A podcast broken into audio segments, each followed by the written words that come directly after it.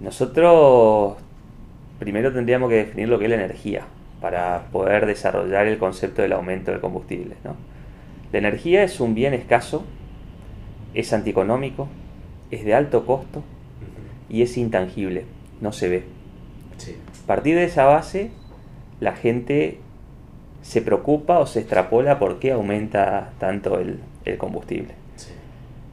No es que aumenta mucho el combustible, o sea, el combustible empieza a llegar, se rige por un patrón que es el dólar, ¿sí? o sea, como buen commodity, eh, en extracción de la tierra, es fósil, se rige por un patrón de cambio que es el dólar. A medida que el dólar se va devaluando o a medida que la inflación va creciendo, exponencialmente el combustible va aumentando. ¿no? O sea, eh, vos pensás que en el último año el combustible, el dólar se devaluó un 35%, ¿no? Contra también una inflación del 37, 38 index.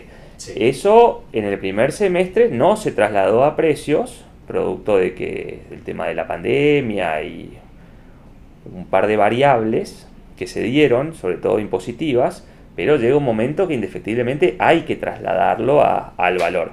Vos me vas a preguntar, sí, bueno, pero el barril del crudo bajó, ¿no? Sí. Baja el barril de crudo, es cierto, porque el mercado se basa en oferta y demanda. Pero hay veces que el barril del crudo baja, pero aumenta el dólar. Entonces estamos en un círculo, Argentina está en un círculo vicioso eh, que es complejo para el bolsillo del consumidor, ¿no?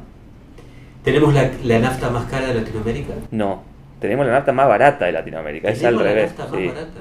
El que nos está mirando ahora nos está escuchando y dice, pero no puede ser si a mí me suben cada 15 días. Volviendo al patrón que te dije del dólar, ¿sí? de cómo se maneja el mercado de los commodities, toda la vida, porque en el mundo el dólar está estable, lo que, lo que experimentamos subas exponenciales del dólar somos los argentinos, en los últimos, y se ha dado sobre todo en los últimos 10 años de, de la política de este país, ¿no? Eh, el combustible vale entre un dólar y un dólar diez hace 70 años. El combustible, la nafta. Y el diésel o el, derivado del combustible, que es el diésel 500, vale entre 0,90 y 0,80 también hace esa misma cantidad de tiempo. Si eso vos lo llevas por lo que está el dólar oficial hoy, que está rondando los 93 pesos medianamente, 93, 93,50, y el combustible tiene que valer 95 pesos. O sea que todavía seguimos teniendo un combustible barato en relación al precio que está hoy. Ahora, la contrapartida de eso no es que el combustible, el combustible está barato, ¿sí? Lo que, lo que está muy decaído contra el combustible es el salario de la persona, ¿no? O sea, pero eso no es culpa de, no es culpa de, del consumidor, es culpa de cómo se maneja la política a nivel nacional, ¿no? La política económica. Ahí nos metemos en el tema de la política energética, en la política de los combustibles. Eh, vos fuiste muy crítico eh, durante el macrismo y siempre planteaste este tema de lo que pasa en el interior profundo. Sí, sigue pasando. ¿Se ha modificado en algo o no? ¿O es lo mismo que este primer año de Alberto Fernández es lo mismo que en la época de Macri?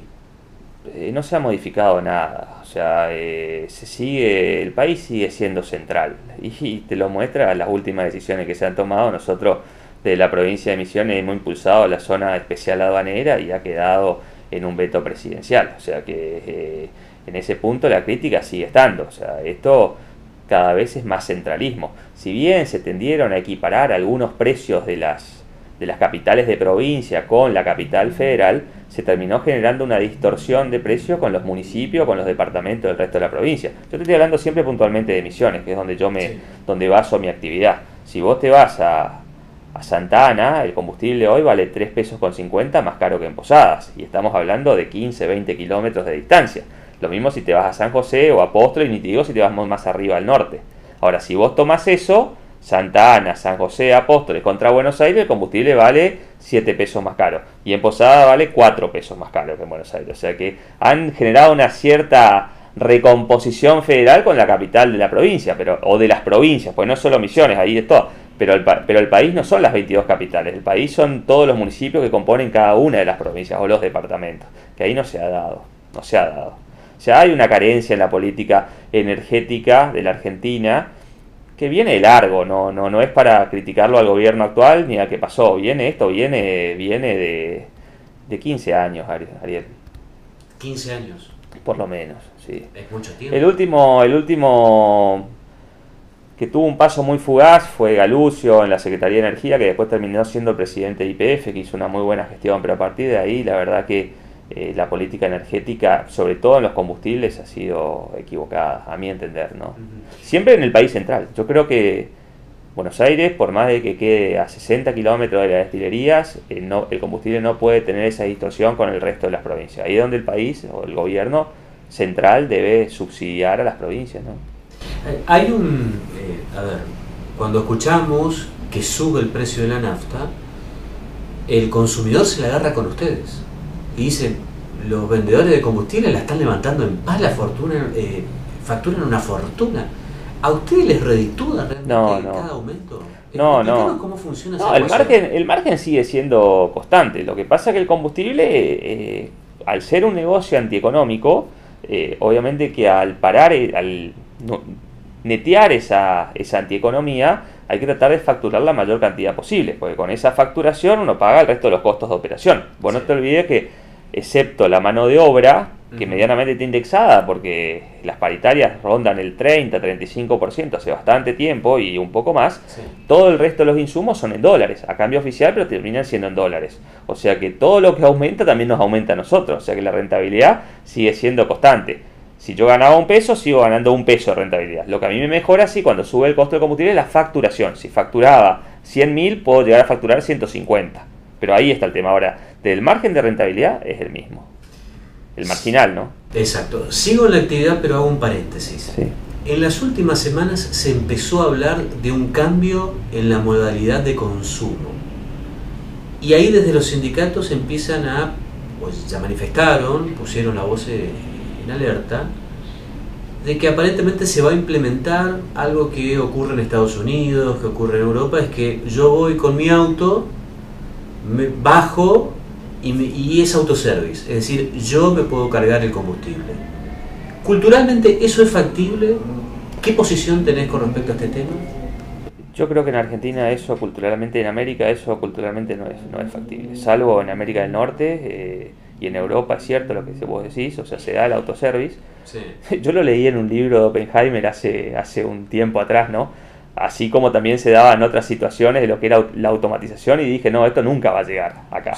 Después, producto de la pandemia, llegaron muchas cosas de esas, o sea que me tengo que comer eh, ese pensamiento. Ahora, en el tema del combustible, y yo no lo veo viable en América, ¿no? O sea, y primero por una cultura del consumidor, propiamente dicho, por una cuestión de normas de seguridad. O sea, la gente no es de respetar medianamente lo que es la norma de seguridad en una estación de servicio. Uno tiene que permanentemente estar insistiendo sobre ese tema. Vos no te olvides que la estación de servicio es un riesgo importante, ¿no? Sobre todo lo que está por debajo. Y el segundo punto que yo considero, no lo considero viable, es la destrucción del empleo. O sea, eh, yo iría más eh, para a una optimización del costo del empleo argentino, porque lamentablemente tomar un empleado significa un gran aporte al Estado, o sea, lo que se llama el costo del empleo, vos pensás que una persona, además de lo que gana de sueldo, hay que aportar un 52% más al Estado, yo iría a una optimización de eso y preservar siempre la mano de obra, ¿no? O sea, un país sin mano de obra es un país pobre. Es decir, que no lo ves viable, al menos por ahora, el autoservice. En el corto plazo, en el corto y mediano plazo no. Se pueden dar algunas situaciones de alguna de las petroleras de bandera, sobre todo las estaciones de las petroleras que hagan algunas pruebas, pero no, no, no lo veo, no lo veo viable, no, y menos emisiones, no. ¿Cambió el consumo? No. ¿Modificó algo la pandemia? Eh, a ver, acá hay que hacer un, una diferencia, Ariel, que es muy importante, ¿no? Punto de vista pandémico, a la actividad le ha pegado y le ha pegado muy fuerte, porque el consumo tendió a decaer porque la gente tuvo en sus casas encerrada. Eso se dio en la gran mayoría del país. ¿no?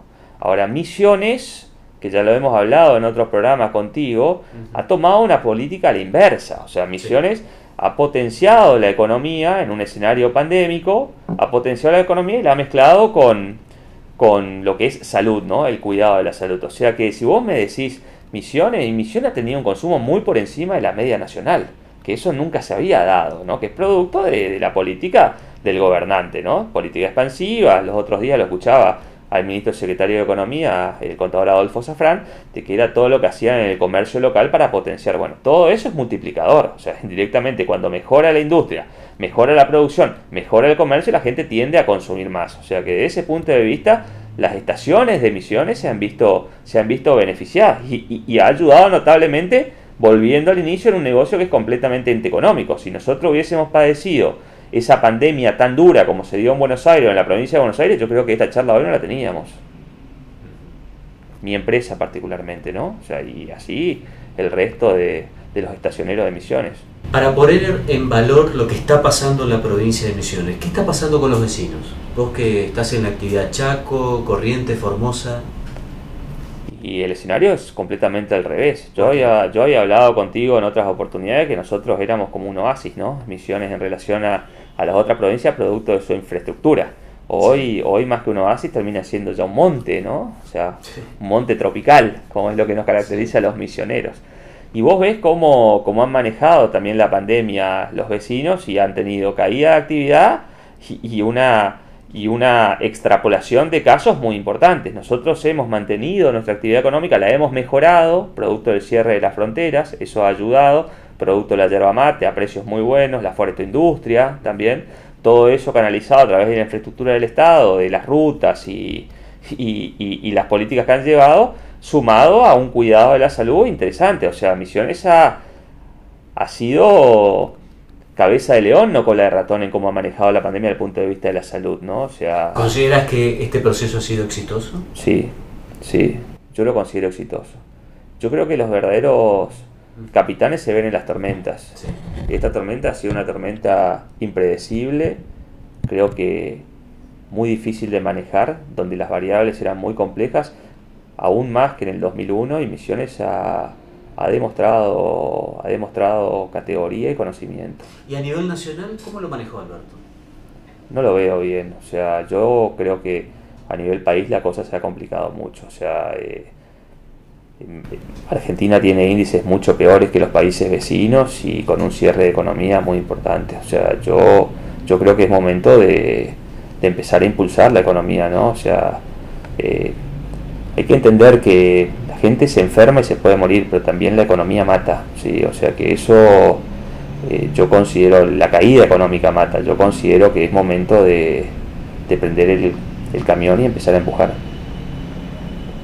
Eh, importante esto que, que, marcás, Nicolás, porque nos da la pauta de que evidentemente a las pymes no le está yendo tan diferente como fue en la época de Macri.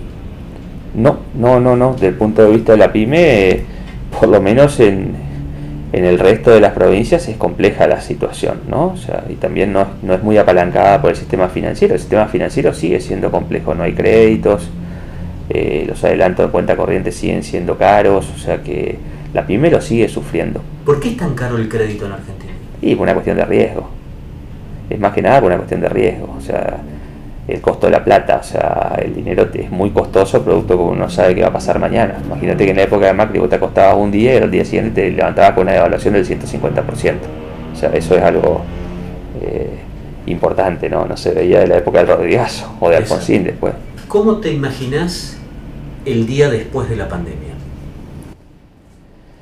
A ver, yo... Entiendo que es eh, muy general la pregunta. No, pero, yo, yo en estos últimos, estos últimos 20 años eh, me he transformado notablemente fanático de mi provincia, ¿no? Y trato de no ver tanto ya el país, sino yo miro cómo se maneja Misiones, pues Misiones siempre se ha diferenciado, ¿no? Nosotros hemos sido excluidos eh, del país hace mucho tiempo ya, y en base a esa exclusión nosotros hemos contestado con más trabajo, con más inversión, con más infraestructura. O sea, yo creo que Misiones con lo que está planteando hoy, el día después de la pandemia, con lo que estamos yendo, que es la economía del conocimiento, que es lo que se viene puntualmente, o sea, todo esto que vos estás viendo de, de los silicon, de lo que se está desarrollando acá en Posadas, del silicon Posadas, es algo que va, el mundo lo va a demandar y lo va a demandar mucho, ¿sí? Eh, y no solo el mundo, sino también los países limítrofes, Brasil, Paraguay, donde hay una una gran cantidad de habitantes necesarios de eso. Ahora, lo importante es